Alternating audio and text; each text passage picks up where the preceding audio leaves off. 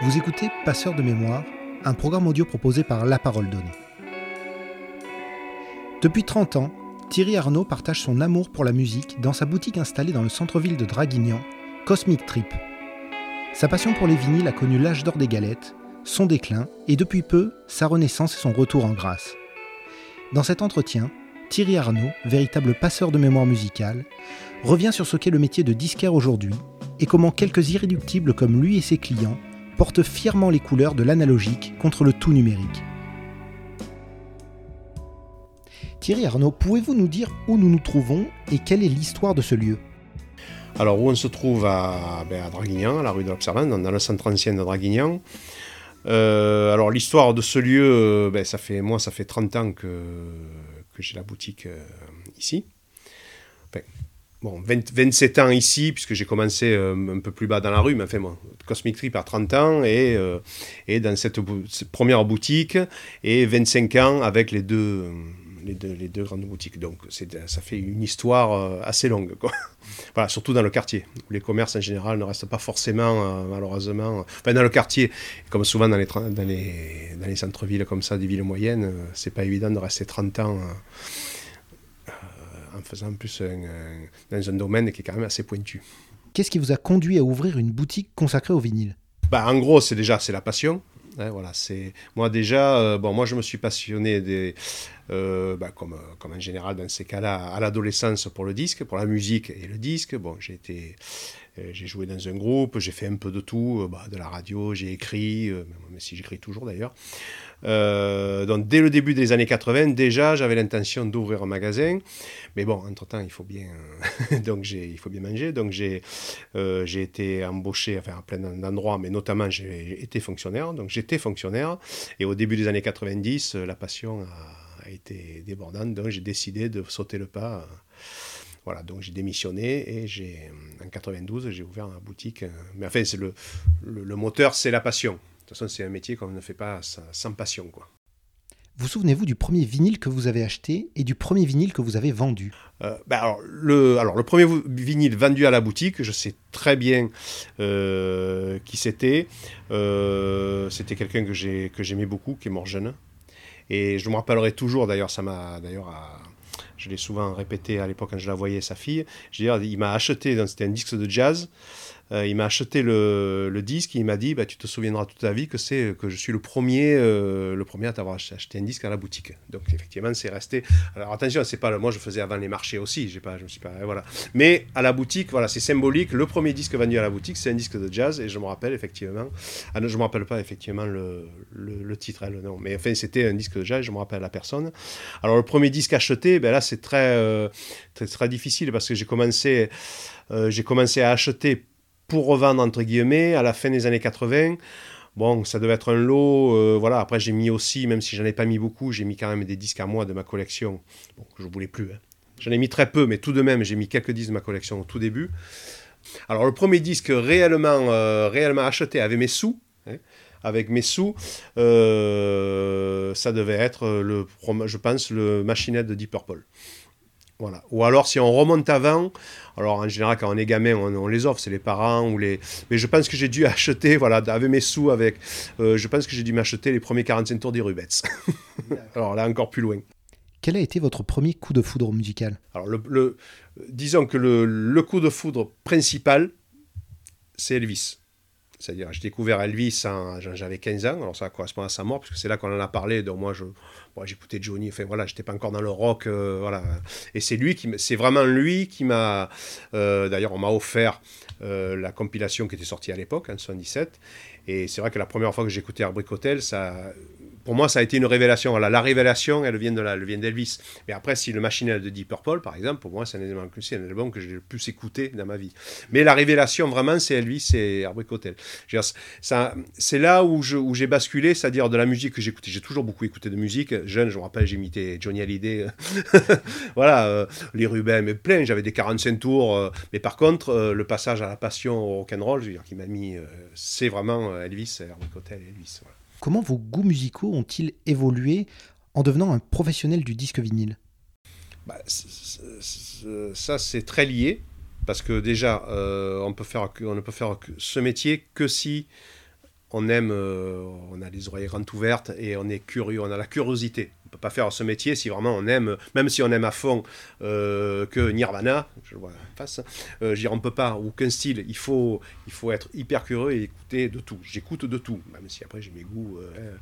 Mais c'est vrai que bah, à l'adolescence, à l'adolescence, on est un peu coincé. C'est vrai qu'au départ, on écoute. Mais moi, dès le départ, quand même, même très jeune, je me rappelle quand j'étais revenu, on jouait, je jouais dans un groupe où on jouait plus ou moins du, du rock français, tendance un peu hard, c'est-à-dire entre téléphone, trust, puisque c'est la mode à l'époque, hein, c'était au début des années 80.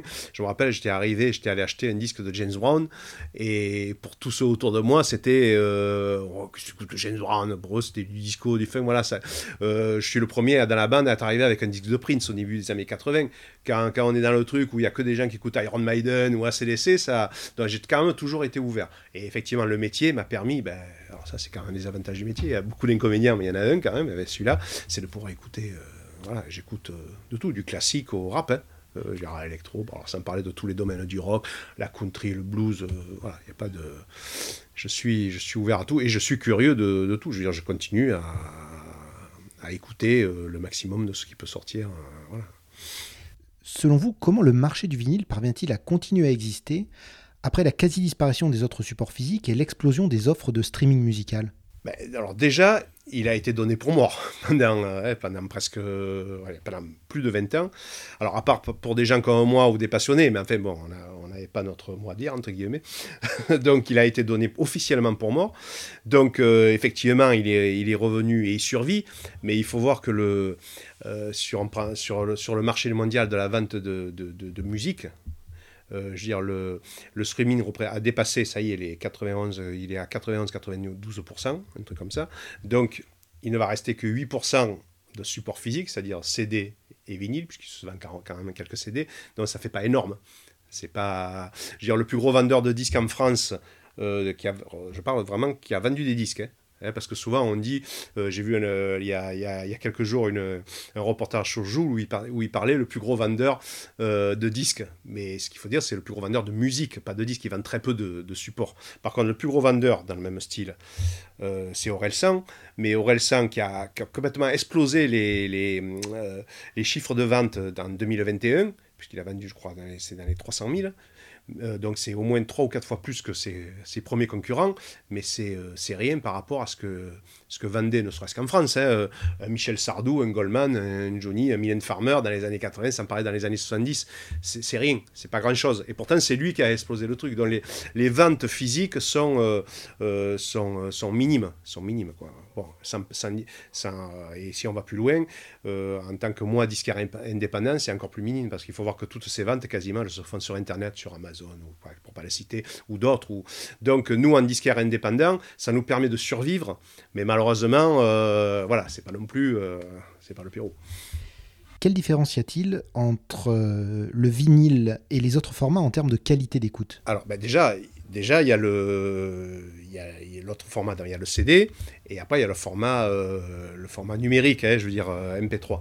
Donc déjà, euh, donc avant, avant, avant l'arrivée du numérique du MP3, le, malgré le fait que le CD ait été vendu à l'époque, c'était un propos commercial en disant qu'il était le son était meilleur et tout, ce n'est pas vrai. C'est-à-dire si vous avez avec du bon matos, voire plus le matos est élevé, il n'y a pas photo entre un, vinyle et un CD. Mais par contre, c'est pas non plus, euh, il faut pas non plus en faire qu'une généralité, parce que si, si vous tombez sur un vinyle qui a été, euh, c'est un mauvais pressage, forcément, euh, vous allez pouvoir avoir. Et après, dans les CD, pareil, il y a les premiers CD qu'ils ont sortis qui étaient vraiment repiqués carrément sur le vinyle, qui étaient les CD, on peut le dire, de merde. Et après, des, des remasterisations actuelles quand l'effort est fait sur la qualité du CD, il euh, y, y, a de bons CD. Mais par contre, sur un, euh, avec du, du, bon matos, il n'y a pas photo. Le vinyle, euh, le son du vinyle est meilleur que le son du CD. Et en plus, pour l'oreille humaine, ça a été prouvé scientifiquement. ils ont fait des, des, tests. C'est-à-dire, vous, vous restez dans une, dans une pièce à écouter à une certain, un certain niveau pendant toute une journée du CD et du vinyle. Le CD, vous ne pourrez pas parce que ça va, le son va, va, va atteindre votre, euh, va atteindre le cerveau, c'est pas possible. Alors que le vinyle, il est vraiment fait pour l'oreille humaine. Voilà, donc c'est même scientifiquement c'est prouvé. C'est vraiment le son du vinyle qui correspond le plus. Ben, c'est un son analogique qui correspond le plus à notre voilà. Le retour en grâce du vinyle a vu de nombreuses rééditions de classiques. la qualité est-elle égale aux pressages originaux? Elle peut l'être. C'est-à-dire, je peux vous citer des labels comme Monster Melody, euh, euh, euh, label américain, donc là, donc là j'ai Latin Zoatic, hein, j'ai retrouvé Zoatic, en, l'occurrence, qui font des vinyles, mais d'une qualité sonore qui est même meilleure que euh, moi j'ai gardé, je suis fan de Nancy Sinatra pour donner un exemple. La dernière sortie euh, sur, sur Latin une compile de Nancy Sinatra, donc c'est des morceaux qui ont été enregistrés, donc qui existent hein, à l'époque, ben, le son est encore meilleur. Bon, par contre, ça se paye malheureusement, je veux dire, ça a un prix. Voilà. Euh, Monster Melody, c'est un label français qui ne sort que des choses des années 70 françaises, souvent des, des, disques ont été enregistrés dans des MJC, des trucs comme ça, donc ils sont pas forcément enregistrés dans des studios haut de gamme. Il y a des sons extraordinaire parce que tout est mis dans la qualité du vinyle.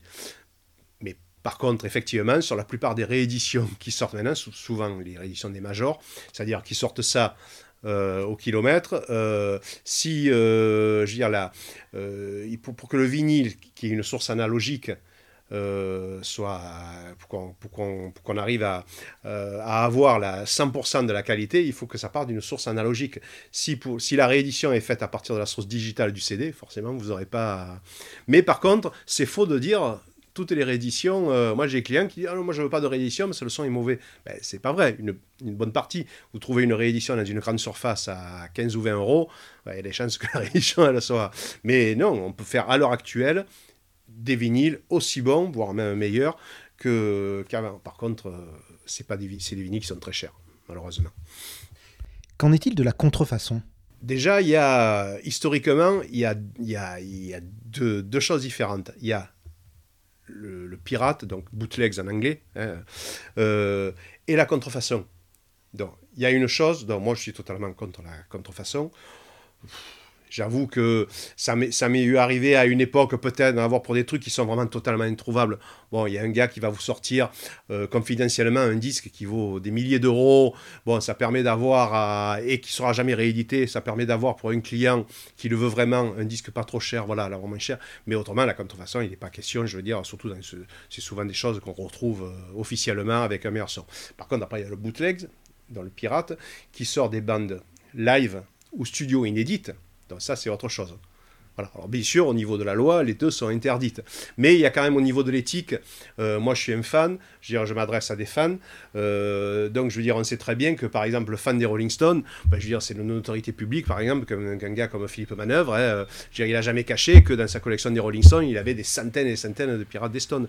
je veux dire, n'importe quel groupe connu, je veux dire, a forcément ces disques pirates. on ne peut pas non plus remplir des stades et avoir des milliers de fans dans le monde et euh, être contre le fait que euh, la personne ne le veuille pas, le, fan ne veut pas. Voilà. Donc, très, donc, différence entre contrefaçon et, et pirate live au studio. c'est différent ça.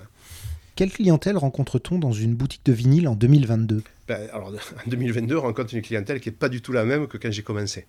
Moi, j'ai commencé donc, par les foires au disque, ce qu'on appelle les, les conventions du disque, hein, j'ai fait toute la France. Euh. Donc, euh, et quand j'ai ouvert la boutique, euh, que ce soit sur les marchés, sur les foires et ma clientèle boutique, c'était quasiment exclusivement une clientèle de passionnés. C'est-à-dire avant Internet, donc le passionné qui voulait le pressage américain d'un Beatles ou la pochette différente de ça. Voilà, j'avais peu à faire à, la clientèle lambda, bon, à part sur un marché ou de temps en temps. Mais au fur et à mesure, donc avec l'arrivée d'Internet, tous les plus, euh, les, plus gros fous de musique, euh, je veux dire, celui qui, qui, qui, collectionne les Beatles euh, jusqu'au bout, qui veut un pressage mexicain des Beatles, il va plus venir me voir, il va sur Internet, il va sur un vendeur du Mexique et il veut, voilà. Donc tous ces gens-là, on ne les voit plus, pas, pas que moi, on, on ne les voit plus que très rarement en boutique. Il se suffit avec Discogs, vous devez connaître un peu les sites. Alors maintenant c'est Discogs, il y a eu eBay, ça a commencé avec eBay, bon maintenant c'est surtout Discogs. Voilà. Mais par contre, avec le retour du vinyle, moi, ce qui me fait vivre, en fait, maintenant, c'est une clientèle qui s'y connaît pas forcément, enfin, qui n'a pas euh, les connaissances d'un fan, mais qui, qui, euh, qui a quand même, au niveau de l'éthique, euh, rechigne un peu à se, à se, servir sur Internet, ou alors certains qui sont servis sur Internet, mais qui, ne se connaissant pas assez, ont soit reçu un disque d'occasion qui était annoncé en bon état et qu'ils ont resté pourru, ou alors se rendent compte qu'ils ont commandé un truc sur n'importe quel site en neuf et qu'il est arrivé un peu machin, ou qu'il n'est pas arrivé, ou... donc ils ont ici, ou alors le conseil. Ce qui est quand même hein, parce que quelqu'un qui s'y connaît mais pas suffisamment c'est-à-dire ils veulent euh, ils veulent un disque de Pink Floyd mais bon on leur a dit qu'il y en avait au moins trois ou quatre de trucs bon mais ils vont avoir le conseil de voilà. Donc la clientèle a vraiment changé. Je ne dis pas que de temps en temps, surtout l'été, quand il y a les étrangers, j'ai pas des, gros collectionneurs, mais enfin, il y en a. C'est plus eux qui font ma. Voilà, c'est plus, c'est plus eux qui me font vivre, quoi. Avez-vous quelques pièces exceptionnelles que recherchent les collectionneurs? Ben, le problème, euh, oui, j'ai quelques pièces. Par contre, le truc, c'est que maintenant, avec Internet, et ça, c'est ça. Alors, certains diront que ça. ça c'est le bien Internet, mais moi, c'est que tout, même si vous l'achetez pas, tout est visible tout est visible donc euh, et à la vente même si c'est à des prix hors de voilà. Non c'est plus comme avant où euh, euh, quand je me rappelle quand je faisais les foires au disque j'ai fait Paris toutes les plus grandes foires au disque de France par exemple même si j'avais fait à l'étranger mais en l'occurrence en restant en France. Je veux dire, quand les portes s'ouvraient qu'il y avait tous les premiers collectionneurs qui rentraient je veux dire, il y avait l'affichage de tous les euh, de tous les exposants. Et le premier truc, c'était de voir, je veux dire, moi, pendant, pendant des années, j'attendais ces forts disques, ne serait-ce que moi en tant que. pour ne serait-ce que voir le collègue qui avait un disque que j'avais jamais vu, en vrai. Voilà, il fallait, euh, il fallait voir, il fallait. Après, on l'achetait peut-être pas parce que c'était pas. il était trop cher, ou ça, c'est. Alors que maintenant, avec Internet, ben, même si je vous dis, voilà, que ça, c'est une des plus belles pièces de 45 tours français, le 13 Floor Elevator, bon, vous allez sur Internet, euh, vous le voyez, et vous allez tomber sur un marché américain ou je sais pas qui, qui l'a quand même à la vente. Hein, voilà. Donc oui, alors moi il y a ça, il y a, celui-là, il y a ce disque de jazz là qui est là, il y a le, Nigari qui est une des plus belles pièces du, folk français des années 70, par exemple. Hein. Euh, là, le premier euh, Juta, qui est le, premier 25 cm Blue Note, Blue Note qui est le label de jazz euh, historique, c'est le premier 25 cm avec un enregistrement d'une, du, de musiciens européens. C'est la première fois que Blue Note sortait. Des... Voilà, ça c'est vraiment des très belles pièces. En termes de matériel, quels conseils donneriez-vous aux audiophiles débutants qui souhaiteraient passer ou repasser au format vinyle? Alors déjà, euh, oui, vous employez le mot audiophile dès le départ. Bon, on n'en a pas parlé, mais c'est très important. C'est que la plupart de ceux qui reviennent au vinyle maintenant n'ont pas les moyens. Alors souvent, c'est un jeune qui, déjà, les parents ont abandonné, la, hein, donc ils n'ont même pas d'ampli d'enceinte, donc ils n'ont rien. Euh, donc moi, par exemple, là, j'ai deux platines à vendre, mais j'ai du mal à les vendre parce que les gens, il y en a, plein qui me l'ont demandé, mais en fait, eux, ce qu'ils voudraient, c'est à qui est tout à vendre parce qu'on leur dit il y a une platine, mais si vous n'avez pas l'ampli des enceintes, vous n'entendrez rien. Hein, ils voilà. Donc ils achètent souvent des, ce qu'on fait maintenant à la mode, les petits lecteurs euh, électrophones qui sont pourris. Donc comme je leur dis, ça sert à rien que vous mettiez 40 euh, euros dans un vinyle pour l'écouter là-dessus. Et en plus, vous allez l'abîmer parce que c'est même pas un diamant. Donc, euh, donc malheureusement, ce qui, la plupart de ceux qui écoutent à l'heure actuelle ont ce genre d'appareil. Donc moi déjà, euh, ce que je conseille, c'est que le minimum, il faut quand même avoir une platine, un ampli et des enceintes. C'est-à-dire, euh, voilà, même si c'est claire, une, Audio Technica qui est une platine à l'entrée de gamme à 200 euros, mais au moins déjà vous avez une platine, une vraie platine. Après, euh, suivant le budget, au niveau platine, parce que c'est, moi, je, veux dire, ampli et en scène, c'est pas que je m'y connais pas, mais j'aurais plus de mal à donner vraiment des conseils sur ce qu'il y a maintenant. Mais au niveau platine, le mieux, c'est de commencer, d'avoir un budget autour de, alors, pour être large, c'est entre 400 et 600 euros, voilà, bon. C'est-à-dire, vous avez la Project, qui est très bien, je veux dire, à ce prix-là, il y a la Rega, la Torrens, voilà, c'est les platines. Là, déjà, vous avez une vraie une, une, vraie platine euh, où vous allez pouvoir changer la tête de lecture ou le diamant, c'est-à-dire pour monter en gamme, rien qu'en gardant cette platine. Voilà, c'est déjà, déjà un bon début. Après, c'est le budget aussi, hein, je veux dire, parce que le prix d'une platine, vous allez trouver une bonne platine à 500 euros. Bon, un ampli, euh, effectivement, dans ces eaux-là, vous aurez déjà quelque chose de pas mal, mais qui ne sera pas audiophile, mais qui c'est pas mal. Mais des enceintes à 500 euros, vous n'en aurez pas non plus. Donc, il va falloir, il va falloir mettre plus cher. Donc, ça fait déjà un budget, euh, budget qui est assez, énorme.